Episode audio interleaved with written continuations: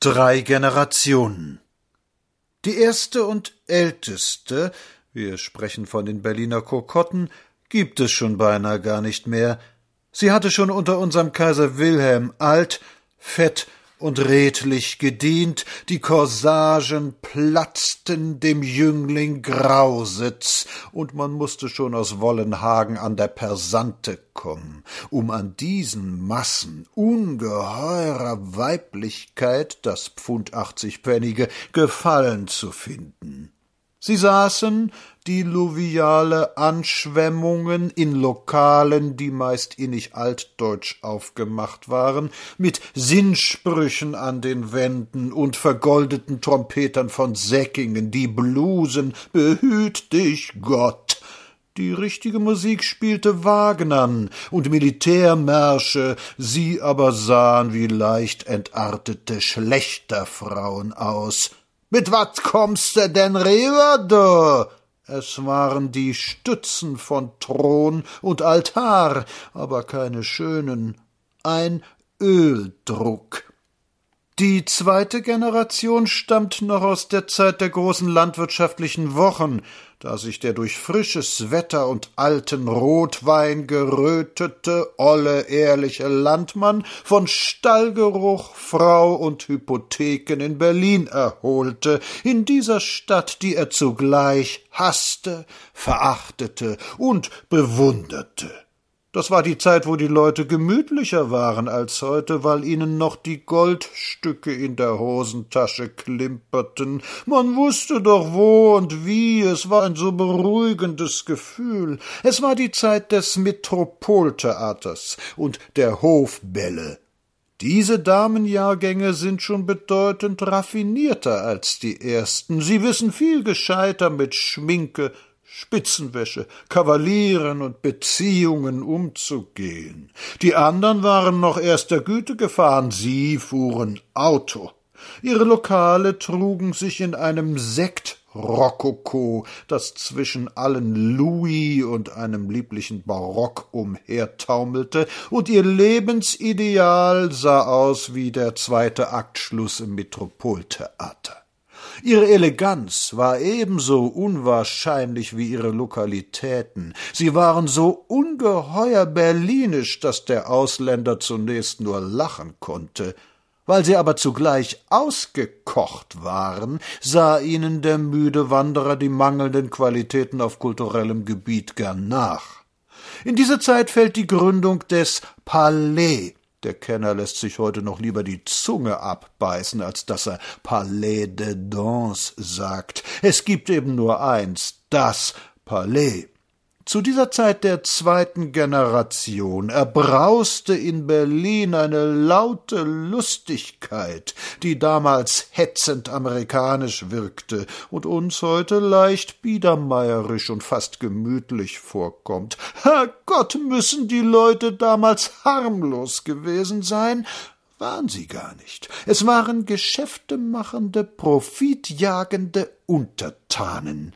1914 zerplatzte das alles, wenn auch zugegeben werden muss, dass im objektiven Endeffekt eine Pfundgräfin Goldmark nachts bei Toni Grünfeld gegen die von heute aber das werden wir gleich sehen.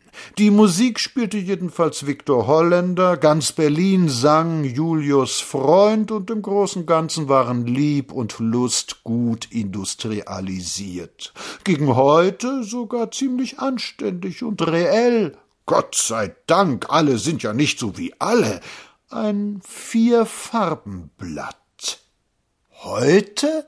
Lieben Freunde, es gab schönere Zeiten als die unsern, das ist nicht zu streiten. Die dritte Generation, die von heute, ist wohl die blasseste aber nicht als ob die Kokotten der Vergangenheit auf dem Lampenschirm der Erinnerung gemalt, kräftig idealisiert dahinschwebten. Nein, nein, den Begriff eines Valutafreiers geprägt zu haben, ist nach dem FF Stahlbart dieser mittelgroßen Zeit vorbehalten geblieben, und zur Orientierung braucht man nur die Gesichter der drei Generationen Revue passieren zu lassen.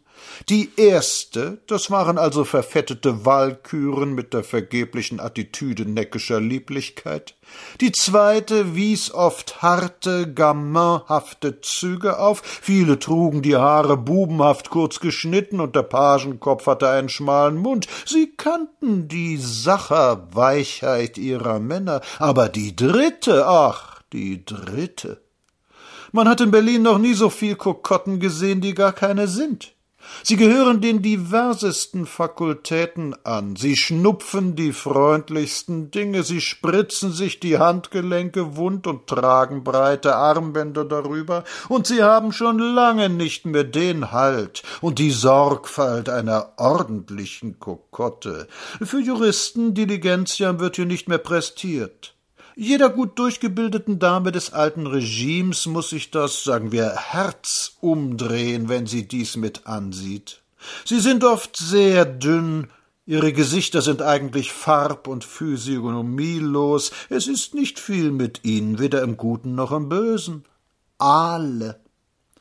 Und begann die gute alte Hurengeschichte mit einer larmoyant sentimentalen Verführungsszene, so ergeben dreihundert zugleich gespielte Grammophonplatten mit Gesprächen dieser jungen Damen ungefähr folgenden Bericht. Ich hatte damals einen Freund, weißt du, ein fabelhafter Mann, der hat sich dann so gemein benommen. Meine Koffer standen in Bristol. Meinst du, der hat sie ausgelöst? Aber als die Frau mir das gesagt hat, da hab ich gesagt, hochgezogene Augenbraue, bitte Bitte, sag ich, wenn Sie glauben, dass Ihnen der Schmuck gehört, dann beweisen Sie es doch. Ich sage, ich werde die Sache dem Staatsanwalt übergeben, sage ich. Weißt du, manchmal bin ich ganz schrecklicher Laune, aber wenn ich guter Laune bin, dann könnte ich alles zusammenhauen. Ich bin ja so krank gewesen. Ich habe acht Wochen in der Klinik bei Professor, erster Name, gelegen. Der Professor hat gesagt, so eine Konstitution hat er überhaupt noch nie gesehen. Hast du Koks?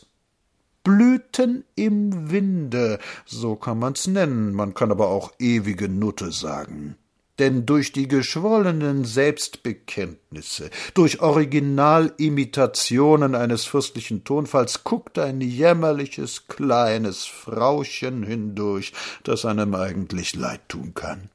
Ihre Lokale sind zurzeit expressionistisch aufgemacht, obgleich sich das schon leise wieder gibt. In der irren Zackigkeit falsch verstandener Ölschmockerei badet sich hier der Bessement seinen Tageskummer ab. Eine toll gewordene Musik, die nur zu ertragen ist, wenn sie genial exekutiert wird, durchrast den Laden. Dazwischen sitzen diese glatten Dinger, nicht Frau, nicht Mädchen, nicht Mensch, nicht Junge.